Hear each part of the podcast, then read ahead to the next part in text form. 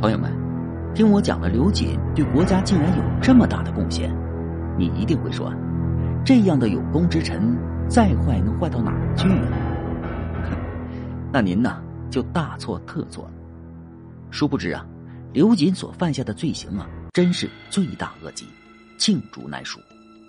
接下来啊，我就给朋友们呢，逐个的介绍他的罪行。首先呢，我们先来说一下荒淫皇帝朱厚照。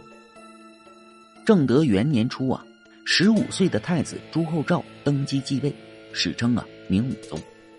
大家可知啊，朱厚照呢是我国古代最荒唐的一位皇帝。他呀喜爱巡游，狂放不羁，不喜管理国家事务，反而是贪图享乐，全凭自己的喜好做事。即便有违人伦道德，也全然是不管不顾。朱厚照执政后啊，开始宠幸宦官及小人。终日淫乐，为了享乐呀，专门修建了豹房，不仅豢养虎豹等猛兽啊，还安置了大量的男宠女宠。他呢，还经常在夜间呢闯入百姓家，逼令女子作陪。这遇到中意的呢，甚至还要带回宫去，搞得民间呢是一片怨声载道。最终啊，他竟因广信民女而淫乐致死，驾崩于豹房中，享年呢三十一岁。那么接下来啊，我们再讲讲刘瑾的发迹历史。朱厚照当了皇帝之后啊，太监刘瑾马上被委以重任，升任他为正五品中古司司正，专门负责自己的娱乐活动。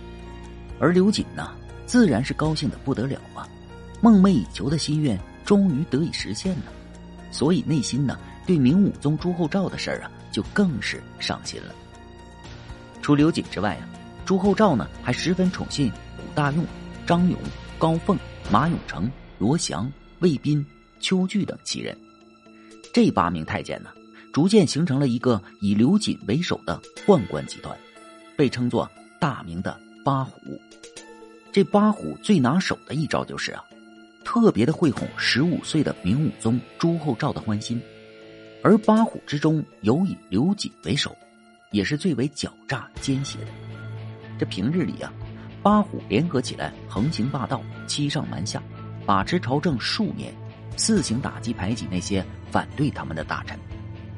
刘瑾呢，为了讨朱厚照的欢喜，每天都进献鹰犬、美女、百戏和歌舞，终于引导他走上了一条酒色之路。在刘瑾的引诱下，朱厚照修建豹房，翻建镇国府，给自己寻欢作乐。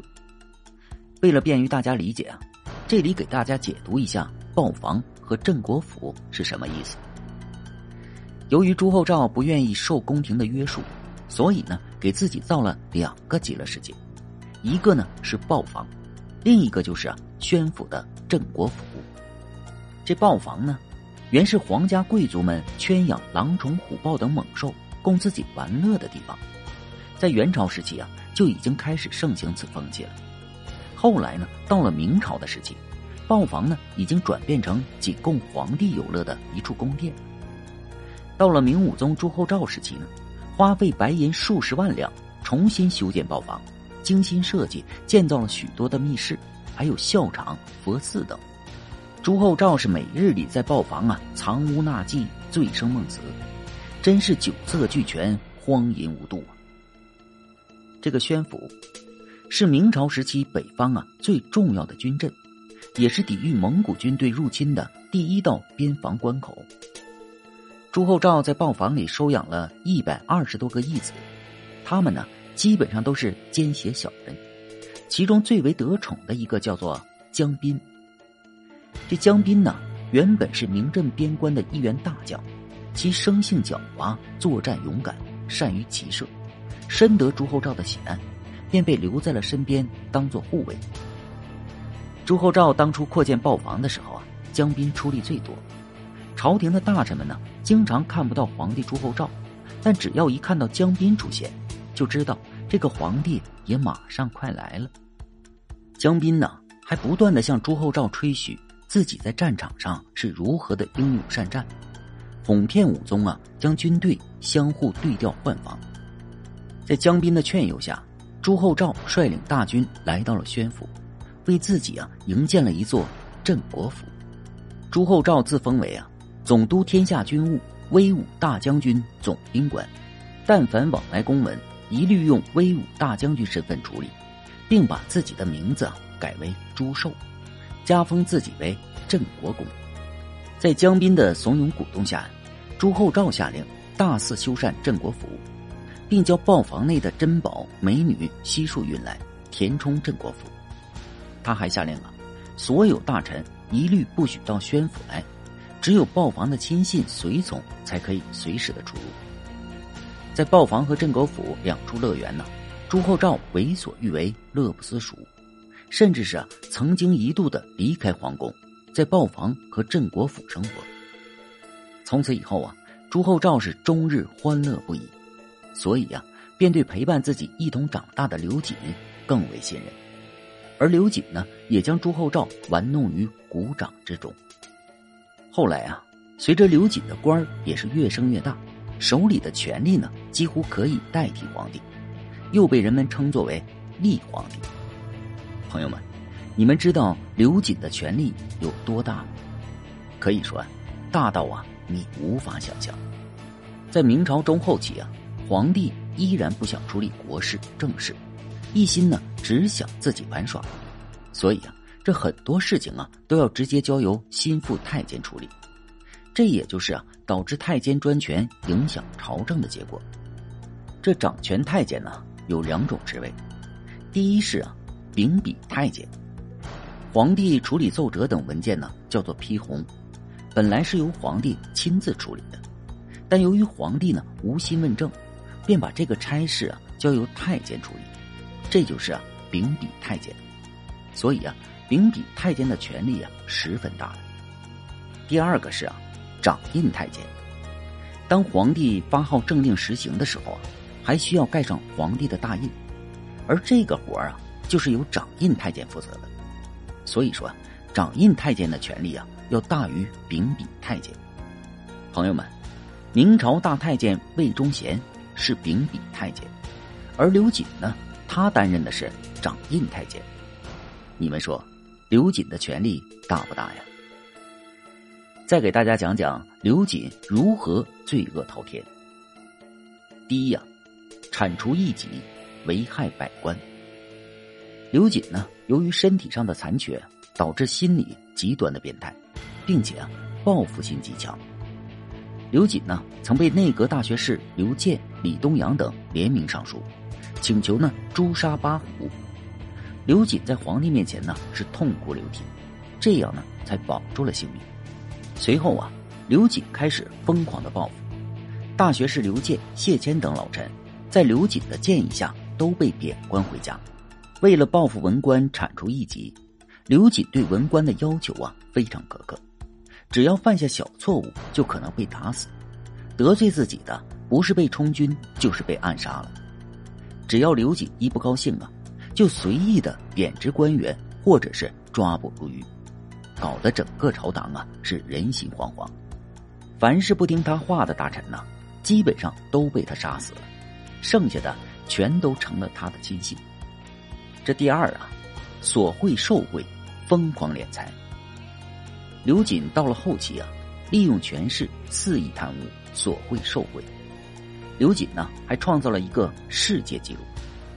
朋友们，当时明朝国库的白银也才只有一千七百万到四千万两白银之间，可以看出啊，刘瑾的财产可是大明国库的若干倍之多。就是放在今天，这个身价啊。也无人能敌，真不愧是大明时期的世界首富。那么，有朋友会问了：一个太监哪儿来这么多银子？刘瑾敛财的方式就是啊，贪污公款、索贿受贿、贩官卖爵、制造冤假错案等手段疯狂敛财。官员想要通过他办事儿啊，要送礼；跟他见面呢，要给钱；回京述职呢，也要给钱；升官呢，更是要给钱。想免受处罚呀，也要给钱。因为刘瑾所要的钱财啊，数额太大，很多官员呢拿不出钱来，有的呢被逼无奈，只得是借高利贷送钱。还有的还不上借款，都把自己的亲孙女卖了还债。刘瑾制造假账，贪污国库银两，还公然的受贿索贿，大搞钱权交易。更甚的是啊，刘瑾还有一个更缺德的发财之道：假传圣旨抄家，甚至呢是罪责连坐，把别人家的财产呢全部拥为己有。富可敌国的刘瑾呢，就是明代第一大贪官，给明朝和百姓呢带来了无尽的灾难。自作孽不可活呀，刘瑾终于倒台。这俗话说，爬的有多高，跌的就有多惨。刘瑾作恶多端，得罪了明朝所有人。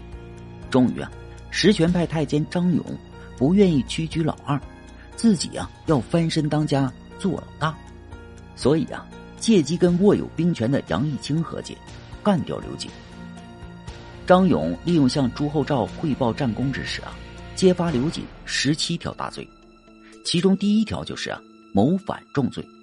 朱厚照呢立刻下令彻查。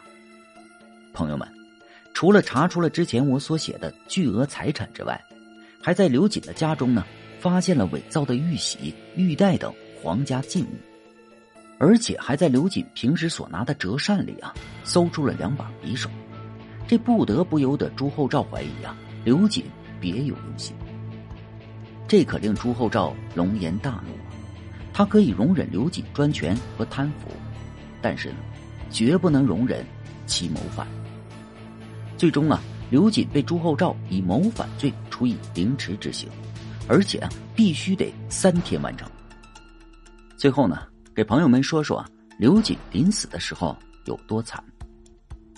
明朝正德五年，权倾天下的立皇帝刘瑾以谋反罪被朱厚照处以凌迟处死，并特批啊凌迟三日。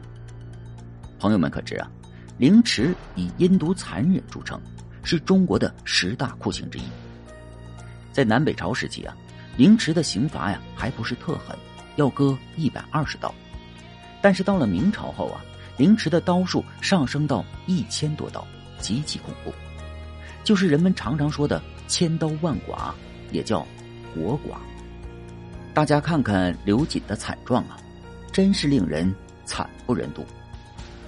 据史料记载啊，刘瑾被绑在京城东牌楼下，活活的被凌迟了三天，共计被剐了三千三百五十七刀。第一天呢。有三名刽子手负责，他们呢是轮流上阵，先从刘瑾的胸脯开刀。这个呀可是个技术活要用钩子勾起胸脯上的肉，每一片肉呢约有指甲片大小，从胸膛左侧向右开割。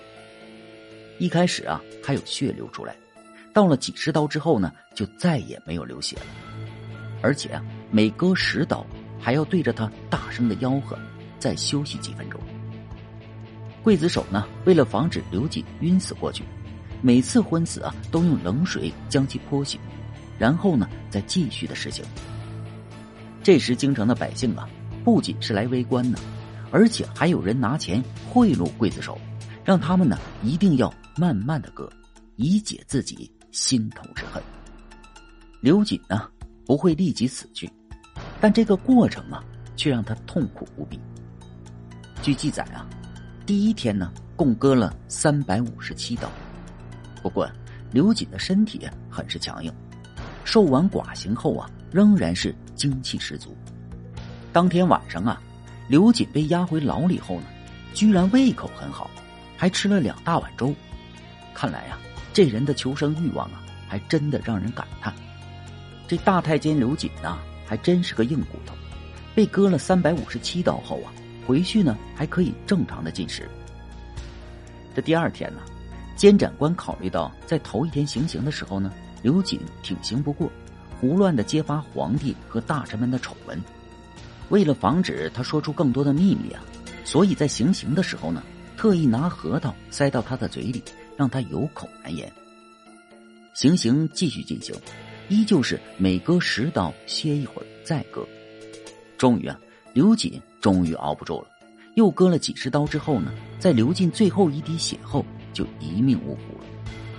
刘瑾死了，结束了自己罪恶的一生，然而啊，剐刑并未结束，因为皇帝朱厚照有令啊，必须凌迟三天。人虽然死了，剐刑还要继续啊。最终啊，刘瑾呢还是被割了整整是三千三百五十七刀。整个行刑过程啊，就像骗北京烤鸭的肉一样。刘瑾的身体最后只剩下白骨森森的一副骨架，但是啊，仇恨刘瑾的百姓呢，依然不愿放过刘瑾。为了解恨呢，纷纷拿钱向刽子手购买刘瑾被割成细条的肉，边喝酒边吃下去。尽管刘瑾作恶多端，但他所受的刑罚和百姓生吞的肉的行为，依旧让人呢毛骨悚然。